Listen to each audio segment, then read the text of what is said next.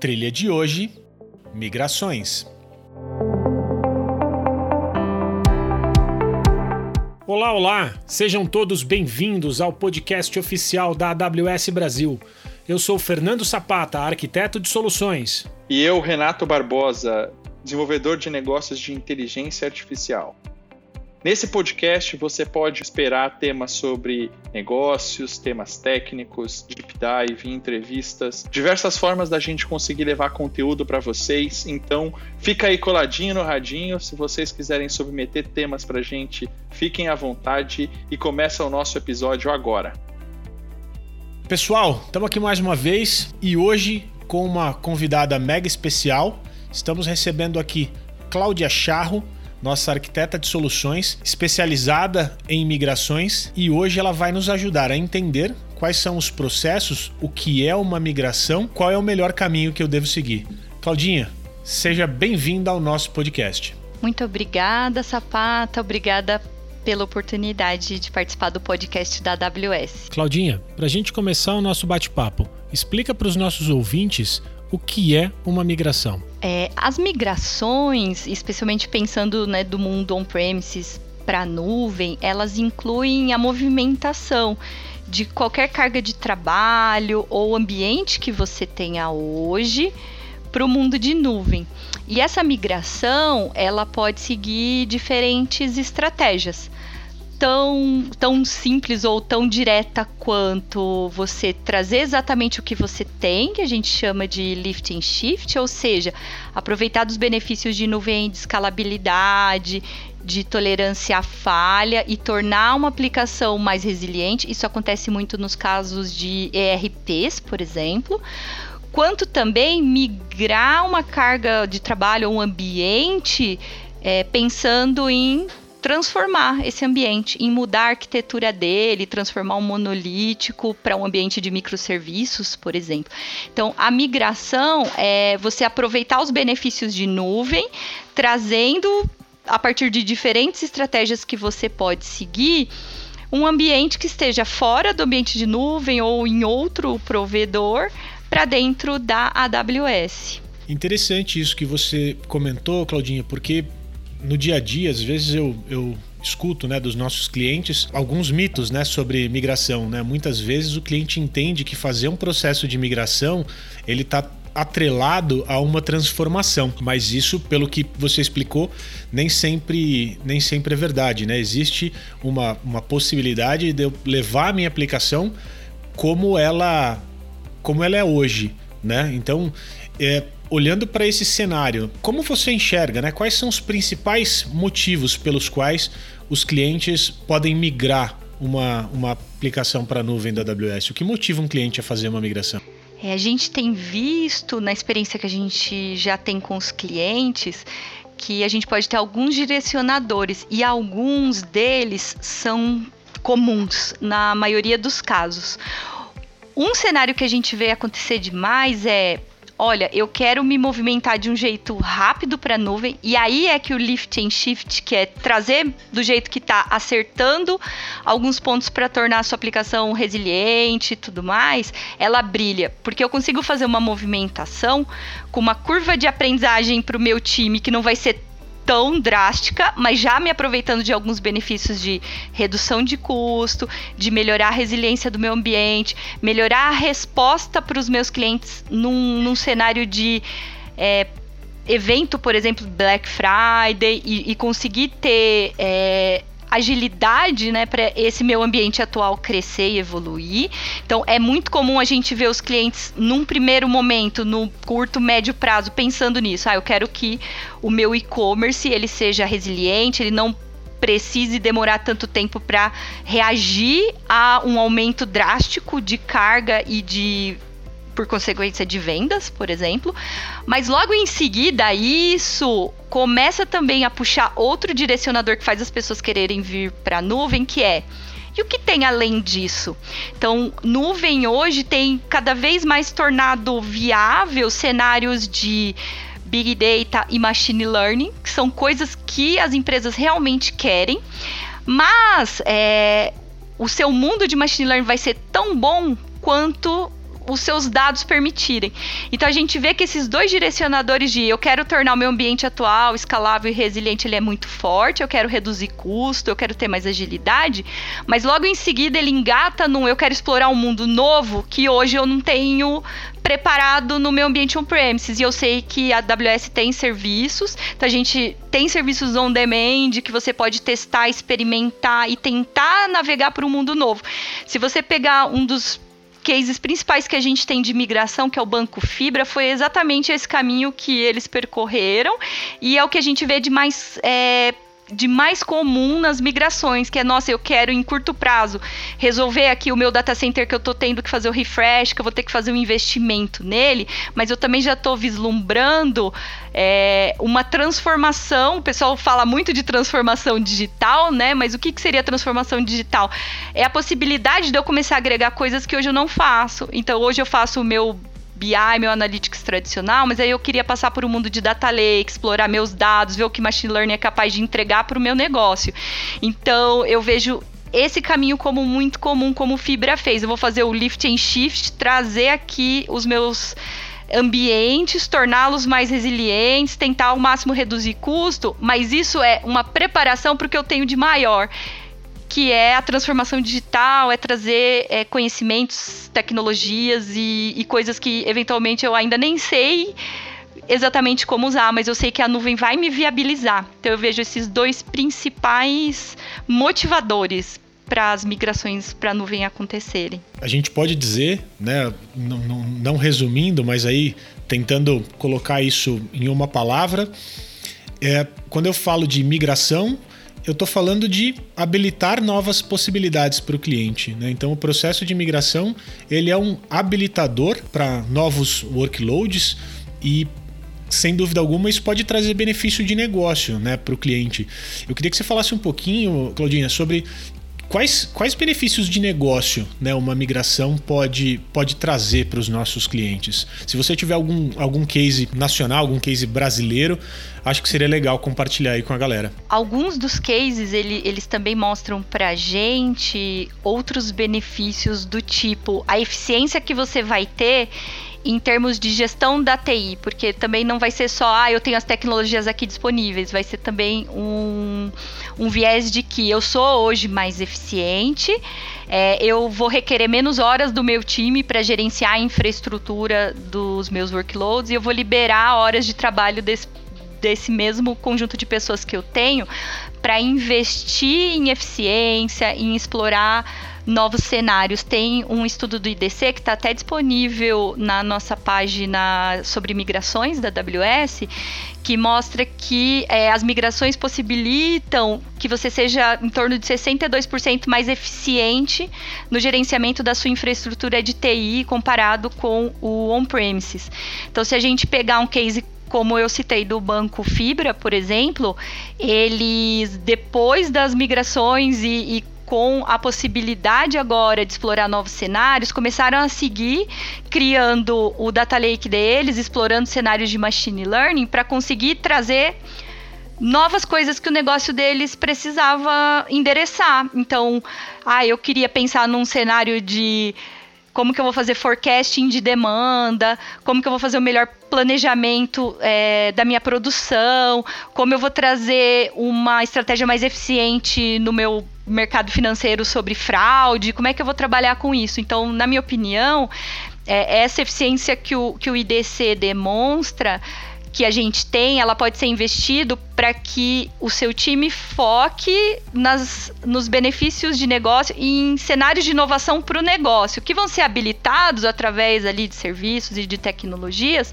mas no fim são horas de trabalho que você vai poder reinvestir para evoluir o que é importante para você, que é implementar cenários novos e, e, novas ideias, e experimentar e ter agilidade para fazer isso.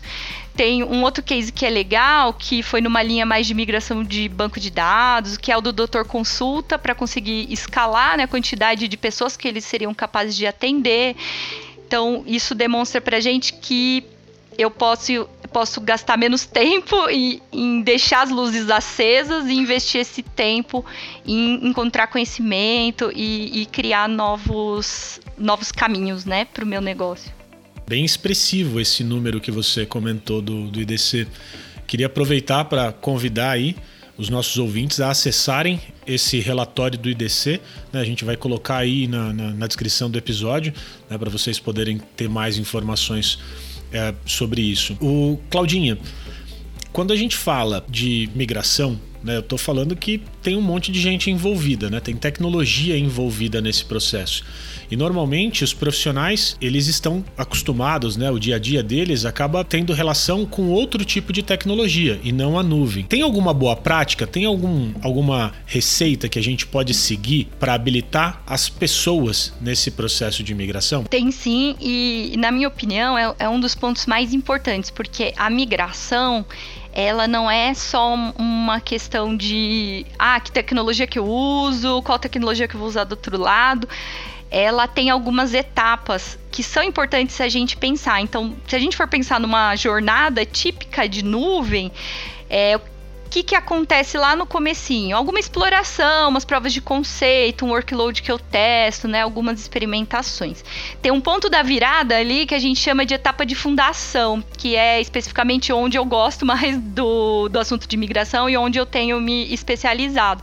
A etapa de fundação é aquele momento que você fala, poxa, legal, já entendi, começo a compreender os benefícios de nuvem e agora realmente eu quero escalar, eu quero ter agilidade e eu quero trazer a maior quantidade possível de é, ambientes que eu tenha. Nesse momento da fundação, ela é um mix de tecnologia, processos e pessoas. Então a gente tem o Cloud Adoption Framework que ele traz muito isso ele é útil em geral, né, não só para o cenário de imigração, mas para adoção de nuvem como um todo. E lá no Cloud Adoption Framework, ele traz é, essas perspectivas que são, de um lado, as perspectivas mais de negócio, que são negócio, pessoas, governança, os processos, e de um outro lado, questões operacionais, de plataforma e de segurança, que são mais técnicas. Então, isso é bem importante quando a gente pensa não só em migração, mas como adoção de nuvem. E aí a gente tem algumas ferramentas que a gente também pode deixar disponível um link para que vocês conheçam mais, que são ferramentas que vão ajudar vocês a fazer uma coisa muito importante, que é o planejamento da migração. Essa etapa ela é crucial. Então, se a gente fosse quebrar em três grandes blocos, a gente teria uma primeira fase de assessment, uma segunda fase que já é mais a mobilização para a gente migrar, e uma terceira fase é após a migração como eu vou seguir com a modernização e a melhoria contínua dos ambientes que eu migrei. Então, pensando na fase de assessment, tem um ponto bem importante que até o, o Banco Fibra destaca no case público deles, que é o quão importante é a gente fazer um business case, em primeiro lugar. Então, o business case ele não vai considerar só custo de ambiente técnico, ele vai considerar o custo total né, de, de propriedade, outros aspectos que demonstram que aquilo tem uma viabilidade legal e os benefícios financeiros que vai trazer para o seu negócio. E um segundo aspecto importante são os skills. Então, é comum também nos projetos de migração, ainda mais esses de migração massiva de, de data centers, a gente vê nascendo uma célula de um centro de excelência. É, o centro de excelência pela migração e adoção de nuvem ter esses vários perfis envolvidos, ele concentra diferentes skills e pessoas chaves, skills, na verdade, chaves para que você migre ele concentra isso para você ganhar agilidade, ganhar conhecimento e conseguir fazer a migração. E um segundo momento desse centro de excelência é o quanto ele vai conseguir fazer a virada para escalar para a corporação como um todo. Então, um ponto extremamente importante numa migração, especialmente falando de uma migração massiva de data center, é o pré que é o, o assessment, é você usar algumas ferramentas que a gente tem, como, por exemplo, o Cloud Adaption Framework, é, os frameworks de migração, a gente também tem algumas ferramentas que apoiam nessa descoberta do tá, o que eu tenho e o que eu vou levar. E especialmente a gente pensar numa estratégia para como eu vou ganhar agilidade com os skills mínimos necessários para eu conseguir viabilizar a migração, mas também como eu vou escalar isso para a corporação inteira, conseguir depois operar e evoluir e continuar trabalhando agora pensando no mundo de nuvem, ganhar os skills necessários para que tudo isso seja viabilizado. Depois, Claudinha, se você, se você pudesse, eu queria que você falasse um pouquinho mais os pilares do CAF. É, seria interessante, porque eu vou disponibilizar aqui na descrição também o link do CAF que o, CAF é um framework. Se você puder, Claudinha, falar um pouco mais sobre os pilares, acho que seria interessante. O Cloud Adoption Framework, ele vem da experiência que a AWS adquiriu com os clientes por toda a história dela. Então, não só os que migraram, mas os que adotaram nuvem. Então, o que, que o CAF traz para gente? De um lado, na perspectiva de negócio, ele, ele pretende te ajudar a analisar do ponto de vista de negócio, métricas, que benefícios ele vai me trazer. Um outro lado de pessoas. Ah, bacana. O que eu tenho hoje aqui, o que, que eu preciso é trazer para o público que eu já tenho dentro de casa? E como é que eu até preciso começar a pensar contratações? Como que eu preciso pensar é, a preparação dessas pessoas? Como a minha empresa é, culturalmente vai se apropriar de nuvem e se preparar não só agora para migrar, mas como para o longo prazo, né? Como que eu vou incorporar isso é, na minha rotina e nos meus processos ligados à pessoa. Preparação, contratação, evolução, aprendizado contínuo. Então, ele vai trazer um, uma visão para você de como lidar né, com, com esse assunto. Governança também.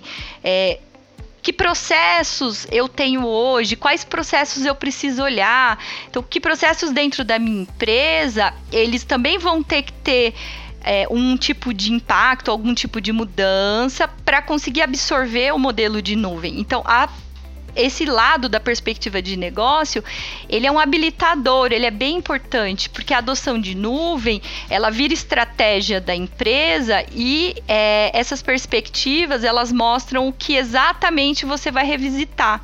Do lado de tecnologia, que a gente tem as perspectivas de plataforma, as aplicações, infraestrutura, né, como que isso precisa, né, se adaptar para até conseguir ter o, máximo dos benefícios de nuvem, segurança. Então, que aspectos de segurança eu vou ter que ter em mente? Ah, eu sigo normas de compliance, eu tenho algumas normas internas. Que pontos de segurança você tem que observar e operações. O ponto de operações ele, ele é muito interessante porque no mundo de nuvem é, as coisas podem ser altamente automatizadas. Então a gente tem infraestrutura como serviço, a gente tem é, DevOps apoiando. E aí, em termos de operação, o que, que eu tenho hoje? como que eu vou me tornar mais ágil, como eu vou fazer essa transição para o mundo de nuvem de uma maneira que eu aproveite o, o que tem de melhor. Então, no fundo, é, é isso que o Cloud Adoption Framework vai trazer. Nessas perspectivas todas, como você aproveita o melhor que nuvem tem para te oferecer e ele vai te ajudar a pontuar como olhar para o que você tem hoje e entender que atividades você tem que executar para chegar nesse cenário ideal da adoção de nuvem. Uma dica que eu queria dar, porque parece tudo grande, complexo, né? Quando vocês forem ler o material tem muita informação, mas existe um material bem prático que se chama Migration Readiness Assessment. Ele é alinhado ao CAF que, que o Migration Readiness Assessment traz? As perguntas que você responde. Então, você vai responder as perguntas dizendo o que você tem hoje. E ele vai te trazer uma visão sobre como você está em cada uma das áreas. E aí você consegue, com é, essa visão geral, entender assim, poxa, automação, operações, eu estou muito bem, porque eu já tenho muita coisa que eu fiz, que eu aprendi, que eu já sei automatizar, eu estou legal aqui. Nossa, mas em processos eu estou vendo que é o meu maior gap, ou skills. Então, o Migration Readiness Assessment é um material muito, muito legal para você fazer essa visão holística do que você tem hoje e tirar um diagnóstico. Esse diagnóstico, ele é muito importante para você priorizar as atividades que você vai executar em qual ordem e, e, com qual criticidade no seu plano de migração. Então eu indicaria essa ferramenta, que é o Migration Readiness Assessment, ela é muito interessante e muito útil porque traz as perguntas bem alinhadas com o CAF. O, o framework, né, ele, ele é o guidance para quais itens você deve olhar e o MRA, ele vai dizer o quão você está pronto, né? Um, um acaba complementando o outro, né? Durante esse, esse processo, né? Uma coisa que eu vejo bastante nos, nos clientes que eu atendo é, é que existem ambientes de diversas aplicações, né? Então tem aplicação de todo tipo. E eu acho que a principal dúvida né, que os clientes nos trazem é todas as minhas aplicações, elas devem ser migradas da mesma maneira? Tem alguma forma de eu enxergar isso? Tem sim. Uma coisa que eu sempre gosto de conversar quando a gente começa né, as discussões com o cliente em torno de migração, especialmente quando a gente está falando de migração de vários ambientes, é, eu gosto sempre de pensar numa matriz que seria a complexidade para migrar versus o valor que traz para o negócio. Então, Imagina uma aplicação que tenha alta complexidade de migração e baixíssimo valor para o negócio. Será que eu devia migrar? Talvez não. Então eu já vi um cenário de um cliente uma vez que eles tinham uma aplicação que eles já quase não usavam mais, que era um ERP, que eles ainda pagavam licenciamento desse ERP. É, não ia ser tão fácil a migração, porque ele não estava é, totalmente preparado para a gente trazer para nuvem, estava é, em plataforma AIX, por exemplo. Então ele requereria uma replataforma para a gente trazer. E no fundo, quando a gente foi olhar o impacto para o negócio, ele era muito baixo. Eles só usavam aquela instância do ERP para a gente consultar os dados históricos. Então fazia muito mais sentido você trazer os dados e não o ERP.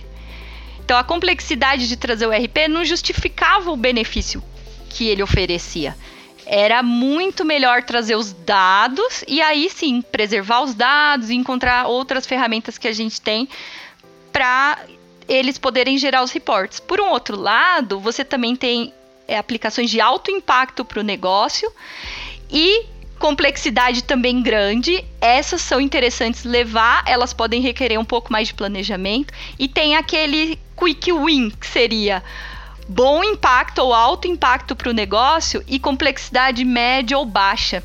Então, na hora que você for migrar, esse conjunto de aplicações, eles te ajudam a ganhar experiência, a ter os ganhos rápidos, a começar a medir enquanto você está fazendo o trabalho com as aplicações que têm mais complexidade, mas também tem alto valor. Então, o que eu diria, essa matriz, ela ajuda a gente a entender o que, de repente, nem precisa ser migrado.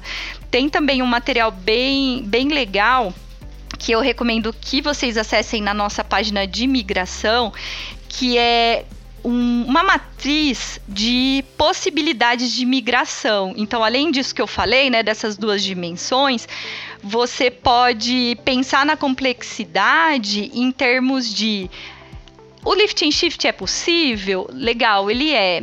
Ah, eu vou conseguir fazer pequenos ajustes e só mover para a nuvem ou não, nossa, do jeito que ele tá aqui, ele não traz mais grande benefício para mim é, eu vou precisar de uma rearquitetura. Então, para eu conseguir escalar, para eu conseguir ter novas funcionalidades, seria melhor já rearquitetar essa aplicação, levar ela transformada. Ou ela está numa plataforma não suportada, eu tenho que fazer uma replataforma e trazer para o ambiente de nuvem. Então, isso ajuda essa matriz que a gente tem.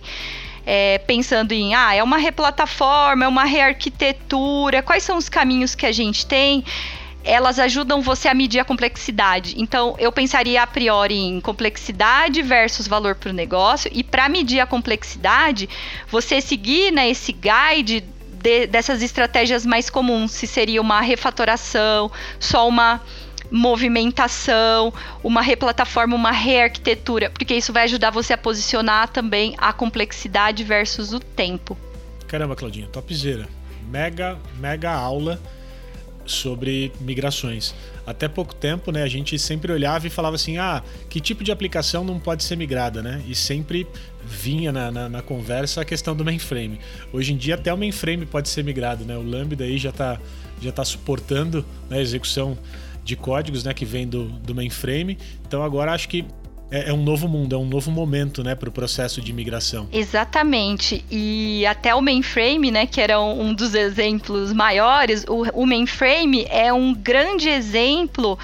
É, de migração, porque você não consegue trazer o lift and shift do mainframe, né? Uma plataforma diferente.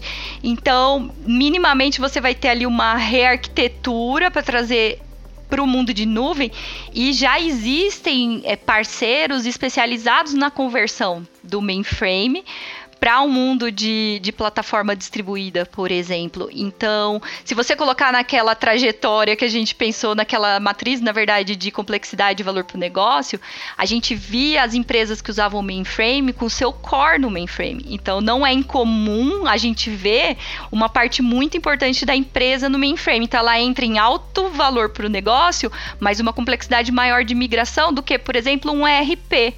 Se a gente pegar um ambiente SAP, por exemplo, que é um ambiente que tem muito sucesso em nuvem, é um ambiente típico de lift and shift, que se aproveita de benefícios de nuvem para disaster recovery, tolerância à falha, resiliência, escalabilidade, e que é um lift and shift muito comum feito pelas, é, pelas empresas hoje em dia. É um dos projetos de migração é, mais comuns que a gente vê. Então, são dois exemplos diferentes que a gente poderia dar.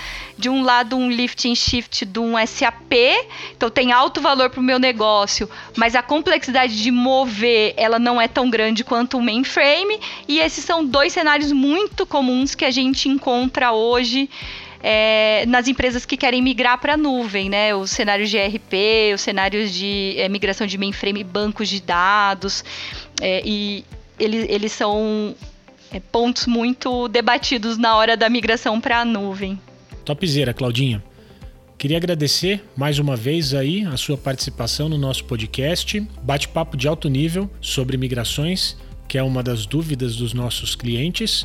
E queria deixar um espaço aí para suas considerações finais. Queria agradecer também, gente, a participação e acho que como duas considerações finais, eu queria convidá-los a, a navegar pela nossa página que é aws.amazon.com barra cloud migration. Lá vocês vão ver um conjunto muito bacana de materiais para ajudar vocês no assessment, ferramentas de descoberta. Uma que é bem legal, o TSO Logic, que você pode fazer um assessment do seu ambiente e já trazer uma visão importante de right sizing. Então, legal. O que eu tenho hoje, eu estava provisionando para um, dois anos. Quando eu trago para nuvem, eu posso me ajustar, porque a escalabilidade é on demand. Então, visitem a nossa página, naveguem, procurem o, os contatos na AWS para conversar mais a respeito. E também convido vocês a, a, aprofundar no assunto de fundação, porque ela é uma etapa crucial estratégica na migração de nuvem, que é o quanto que as iniciativas isoladas que você começou conseguem escalar de uma maneira segura e governada. Então, a etapa de fundação é uma etapa que eu sugiro que vocês já, já comecem a explorar desde o início, no pensamento de adoção de nuvem, não só de migração, porque ela é crucial para aquele momento da virada em que você precisa escalar, escalar de um jeito bacana, confiável, seguro e controlado. Muito obrigada, gente. Nós que agradecemos, Claudinha. E o nosso episódio fica por aqui. Valeu, pessoal. Até mais.